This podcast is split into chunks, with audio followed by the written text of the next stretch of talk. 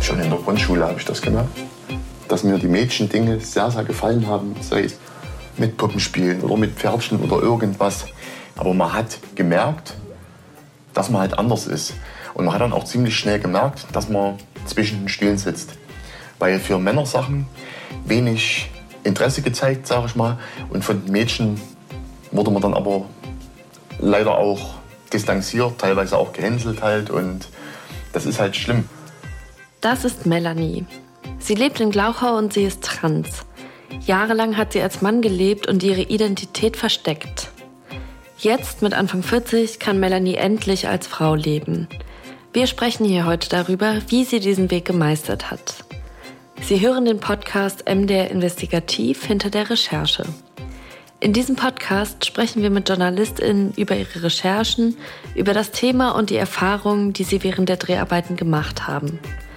Ich bin Esther Stephan und ich arbeite für die politischen Magazine des Mitteldeutschen Rundfunks. Und ich bin heute mit Pauline Westring und Michaela Reit verbunden. Sie haben Melanie zwei Jahre lang begleitet. Hallo. Hi. Hallo. Wer ist denn Melanie eigentlich? Pauline, stell sie uns doch vielleicht mal vor. Ja, Melanie ist 41 Jahre alt momentan. Sie ist Vater von zwei Kindern, also das sagt sie selbst so. Sie liebt Musik, also Musik ist wirklich ihre große Leidenschaft. Sie spielt selbst Gitarre und singt tatsächlich auch viel Kinderlieder. Melanie schminkt sich gern und beschäftigt sich überhaupt sehr gern mit ihrem Aussehen. Also das haben wir auch gemerkt. Äh, Kleidung ist ihr total wichtig, was sie anzieht. Sie probiert da auch Sachen aus. Sie arbeitet als Anlagenfahrerin in einer, naja, richtigen Männerdomäne, kann man sagen. Außerdem ist sie Fan der dänischen Nationalmannschaft. Da findet sich auch die ein oder andere dänische Flagge bei ihr wieder. Und äh, sie hat 38 Jahre als Mann gelebt. Und wie habt ihr sie gefunden? Also wie seid ihr auf sie aufmerksam geworden? Ja, das war tatsächlich ein bisschen ungewöhnlich, weil oft ist es ja bei uns JournalistInnen so, dass wir ein Thema haben oder ein Thema sehen und dann Protagonistinnen, Protagonisten suchen.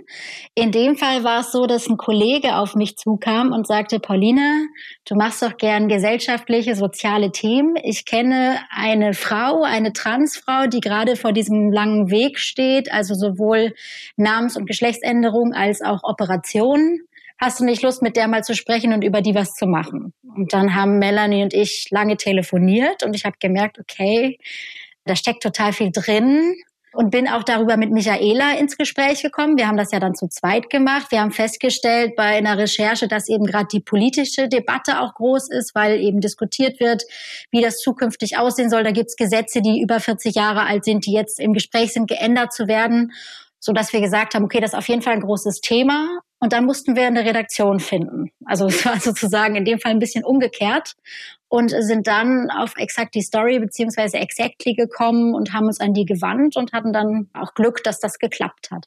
Ihr habt sie jetzt zwei Jahre lang begleitet. Was war das denn für eine Zeit? Das muss ja auch eine totale Achterbahnfahrt gewesen sein. Das sieht man ja auch im Film, dass das total auf und ab ging immer. Ja, also es war Gott sei Dank so, dass Melanie uns in ihr Leben eingelassen hat. Also das bedeutet eben auch die Momente, als sie sehr niedergeschlagen war und sie Rückschläge erlebt hat und das kam halt sehr häufig vor. Wir haben jetzt auch in unserer Reportage mit dem Mittel vom Videotagebuch gearbeitet, also auch um besonders nah und auch bei den Zwischenschritten dabei zu sein, sowohl beim medizinischen Prozedere, wozu wir nachher bestimmt nochmal was sagen, und auch dem bürokratischen und Melanie hat uns das ganz ungeschönt, ungefiltert gezeigt. Also von den ersten Ablehnungen, das hat sich natürlich auch in Frust und Tränen geäußert. Und da hat sie uns, das muss man auch sagen, fast so ein bisschen Reporterglück, sie gefunden zu haben. Oder sie uns ja besser gesagt gefunden hat, weil sie da doch sehr uns hat mitleben lassen, welche Freuden, aber auch welche Hürden sie dort durchleben musste. Ich finde, das merkt man auch so richtig, wenn man den Film sieht, also dass es auch einfach eine total anstrengende Zeit gewesen ist. Aber bevor wir jetzt auf diese Einzelheiten kommen, Melanie hat sich ja auch recht spät erst geoutet, also mit Anfang 40 erst. Wie hat denn ihr Umfeld eigentlich reagiert? Also speziell jetzt auch zum Beispiel ihre Familie? Hm.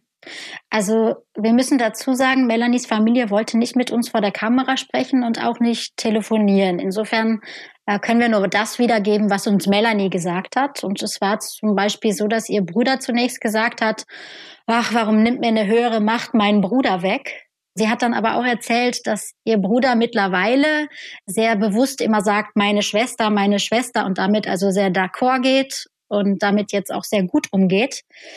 Insofern war sie da auch sehr glücklich und sehr erleichtert, dass ihre Familie dann letzten Endes doch so positiv reagiert hat. Und ihre Kinder, sie hat ja auch Kinder, oder? Genau, ja. Wir haben uns also mit ihr darauf geeinigt, dass wir die Kinder weitestgehend auch zu deren Schutz rauslassen, sage ich mal, auch aus der Reportage. Ich kann so viel sagen, sie hat das ihren Kindern auch im Grunde Step by Step vermittelt, indem sie sich femininer angezogen und er hat dann ihre Tochter zum Beispiel auch gesagt, Papa, du siehst aus wie ein Mädchen. Und insofern ist das da auch Stück für Stück gekommen. Und so wie sie das gesagt hat, haben die darauf auch dann sehr positiv reagiert. Lass uns mal auf diesen ja doch recht langen Weg kommen, der ja bei Melanie mit der Personenstandsänderung anfängt. Also das bedeutet, im Grunde bekommt sie einen neuen Pass. Das kann man aber ja jetzt nicht so ganz einfach so durchführen lassen. Also da braucht man zum Beispiel Gutachten. Was steht denn in diesen Gutachten drin? Also diese Gutachten, die sind natürlich streng vertraulich. Also wir haben da jetzt auch im Zuge unserer Recherche in kein Gutachten reinschauen dürfen. Die gehen immer direkt ans Gericht. Also das Gericht benennt die zwei Gutachter Deshalb berufen wir uns auf Sekundärquellen und da kann man davon ausgehen, dass die Gutachten, die eben für die Vornamens- und Personenstandsänderungen nötig sind, äh, vor allen Dingen die persönliche Lebenssituation der Antragsteller genau unter Augenschein nimmt, eben unter diesen Aspekt der transidenten Entwicklung, also wie hat der Antragsteller oder die Antragstellerin ihren Alltag bestreitet, besteht ein Leidensdruck, in die Richtung geht das. Aber es gibt da jetzt nicht einfach so einen Fragebogen, der immer gleich ist, den die Menschen, die diesen Antrag stellen, dann einfach bekommen und der immer gleich ist. So ist das nicht, oder? Nee, das ist eine gute Frage, weil es gibt wirklich kein Schema F, also nicht diesen einen für alle geltenden Leitfaden. Das ist, ja, man kann sagen, einfach schlichtweg nicht einheitlich. Wir haben zum Beispiel im Zuge unserer Recherche mit verschiedenen Gutachtern ja Kontakt gehabt und manche benutzen Fragebögen, manche machen Gespräche, andere Tests. Und Alexander Nass, der Gutachter aus unserer Reportage beispielsweise, der arbeitet mit vier Fragebögen nach wissenschaftlichen Standards und auch zusätzlichen Gesprächen. Aber das ist jetzt nicht ein Guss, ein Leitfaden, den alle Gutachter oder Gutachterinnen benutzen. Das ist jedem freigestellt, wie er das durchführt. Am Ende muss eben nur diagnostiziert werden, ist derjenige trans oder nicht. Alexander Nass, du hast ihn gerade schon erwähnt, der hat euch aber auch erzählt, dass es immer noch viele GutachterInnen gibt, die halt auch extrem intime Fragen stellen.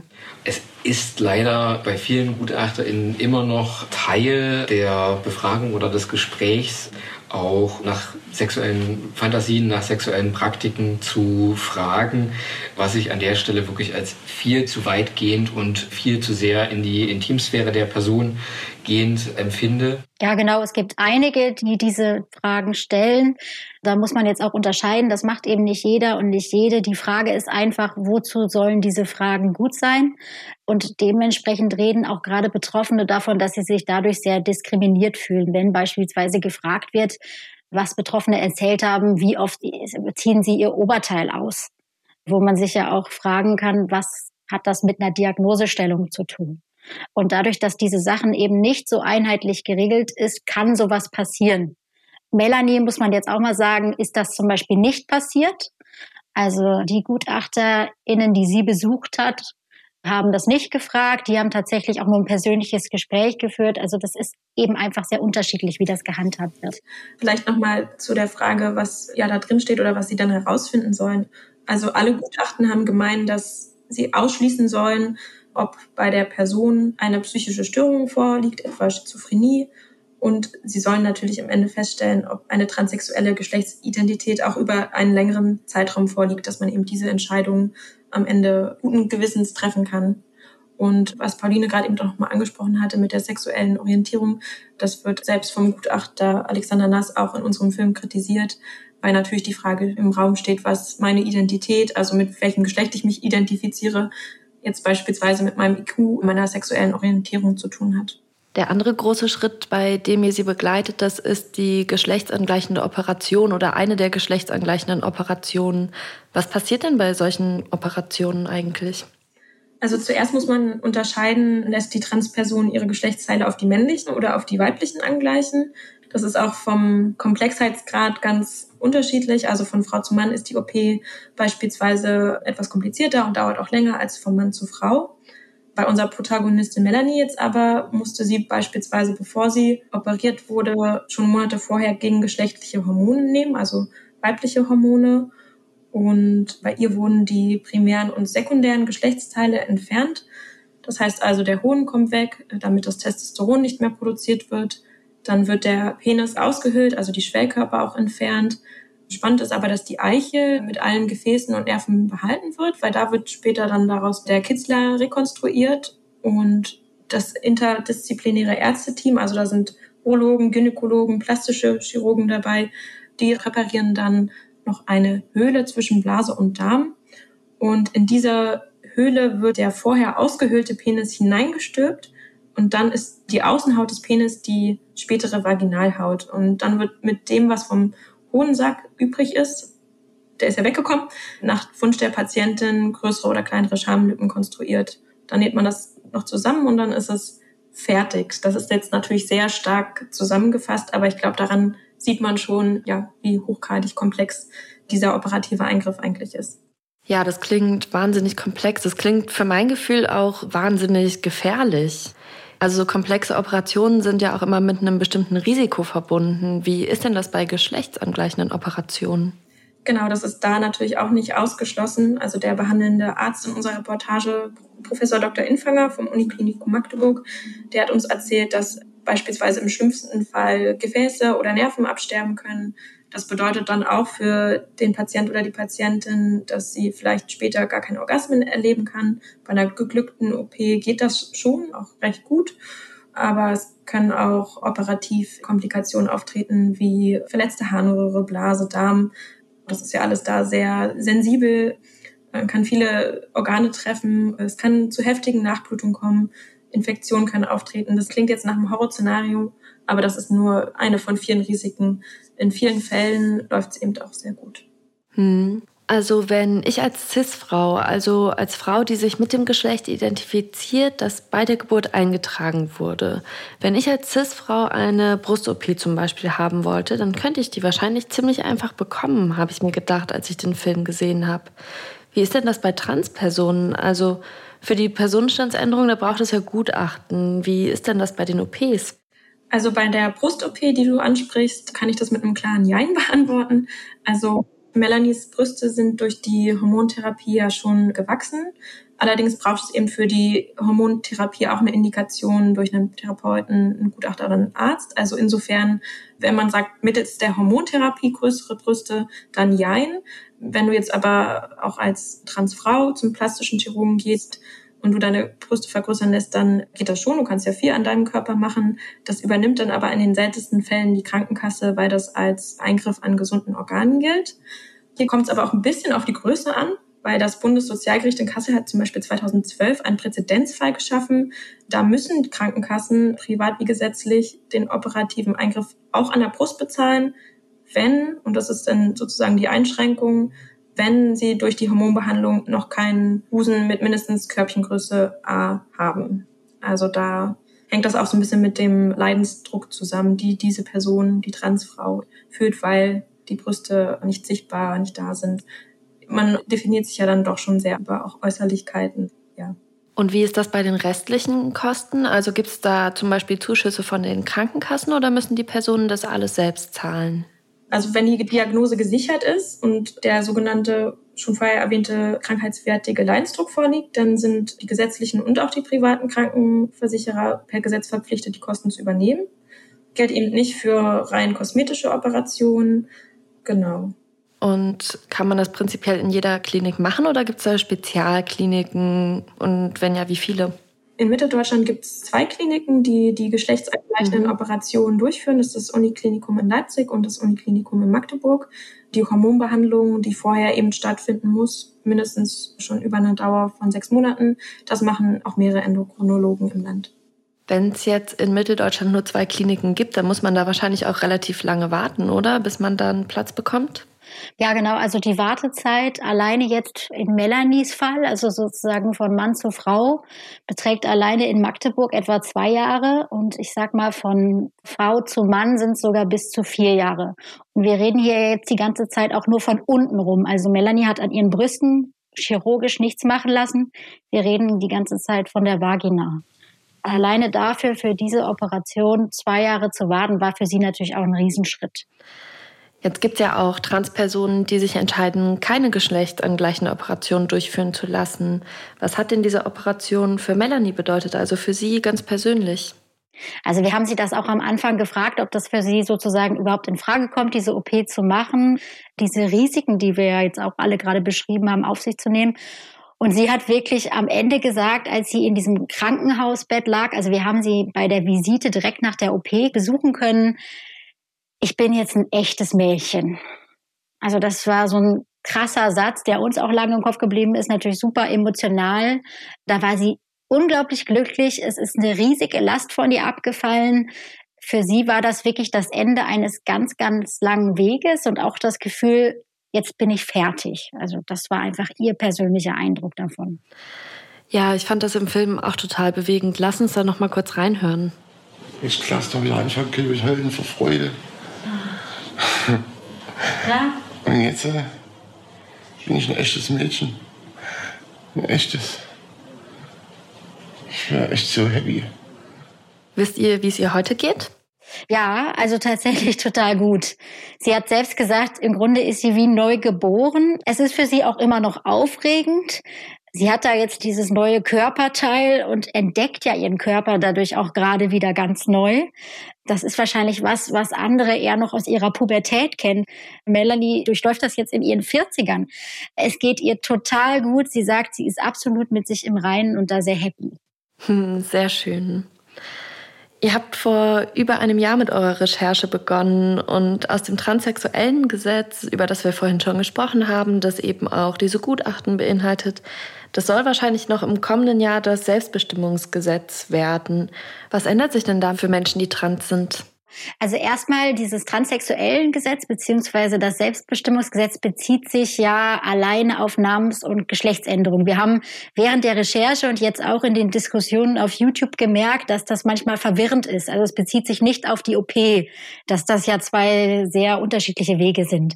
Und für diesen Teil Namens- und Geschlechtsänderung soll es zukünftig oder könnte es so laufen, dass dann Transpersonen einfach ihren Namen und ihr Geschlecht beim Standesamt ändern lassen können. Das heißt, die gehen dahin und können einfach sagen, morgen bin ich nicht mehr Pauline, sondern ich bin Paul.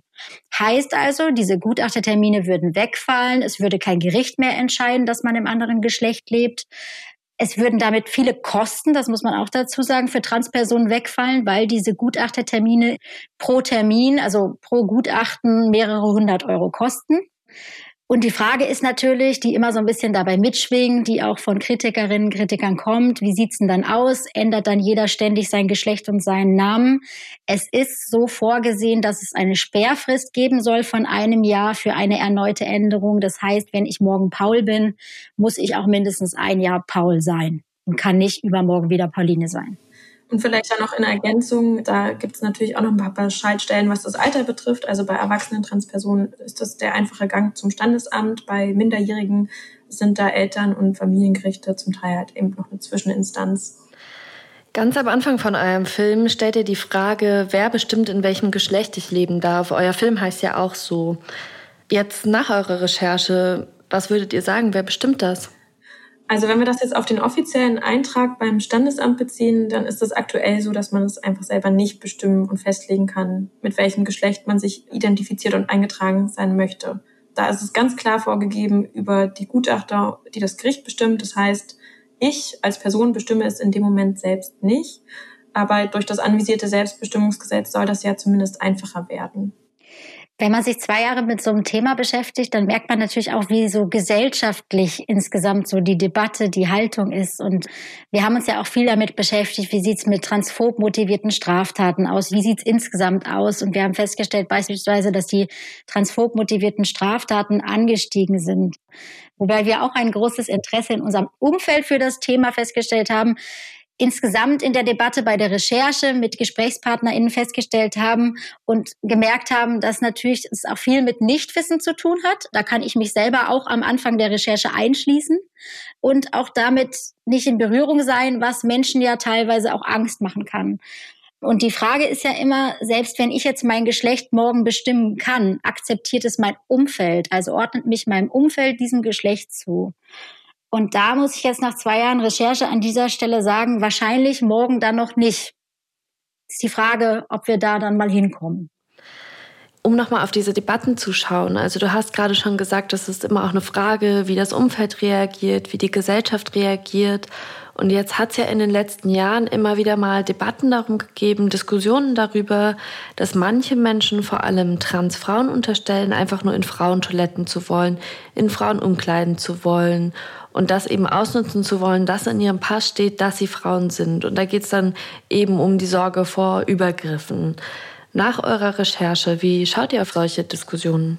Also die Debatten und die Kritik kennen wir natürlich, aber wenn man das jetzt einfach auf die klaren Zahlen beruft, dann muss man halt feststellen, dass gerade Länder im europäischen Ausland wie Irland, Portugal, Dänemark, Norwegen, es sind noch ein paar mehr, die haben diese selbstbestimmte Änderung des Geschlechtseintrags schon und da zeigt sich eben nicht, dass es einen signifikanten Anstieg von Personen gab, die jetzt ihren Geschlechtseintrag ändern wollten und dann auf kurze Zeit wieder zurück. Also auch mehrmalige Änderungen gehen gegen Null, selbst in Ländern, die bereits vor zehn Jahren ein Selbstbestimmungsgesetz eingeführt haben. Und man kann das ja so auf den Satz unterbrechen, wer sich entscheidet, im anderen Geschlecht zu leben, der tut das meist wohl überlegt und auch langfristig. Und wenn man das jetzt auch mal in der Praxis durchspielt, gedanklich, dann ist ja auch die Frage, was bleibt dann trotzdem noch an Hürden für die Menschen? Also beispielsweise den Personalausweis in Deutschland zu ändern, den Führerschein zu ändern. Das heißt, man müsste alle Dokumente beim Finanzamt ändern, bei der Krankenkasse ändern. Also auch im Praktischen bleiben da trotzdem noch zahlreiche Hürden. Und da ist dann einfach die Frage, wie realistisch ist das, dass jemand diese Hürden aufnimmt, um diese Räume zu durchbrechen. Pauline Westring und Michaela Reit. Dankeschön. Gerne. Das war der Podcast MDR Investigativ hinter der Recherche. Den Film Trans, wer bestimmt mein Geschlecht, den finden Sie in der ARD Mediathek und bei YouTube. Wie immer freuen wir uns über Feedback. Das können Sie zum Beispiel per E-Mail an investigativ.mdr.de schicken oder über die Apple Podcast App. In zwei Wochen gibt es dann hier wieder eine neue Folge dieses Podcasts, dann wieder mit Cecilia Kloppmann. Da geht es um eine Razzia in der Villa eines russischen Oligarchen am Tegernsee und Vorwürfe der Steuerhinterziehung, Geldwäsche und Umgehung der Sanktionen. Ich verabschiede mich bis dahin, machen Sie es gut und bleiben Sie gesund.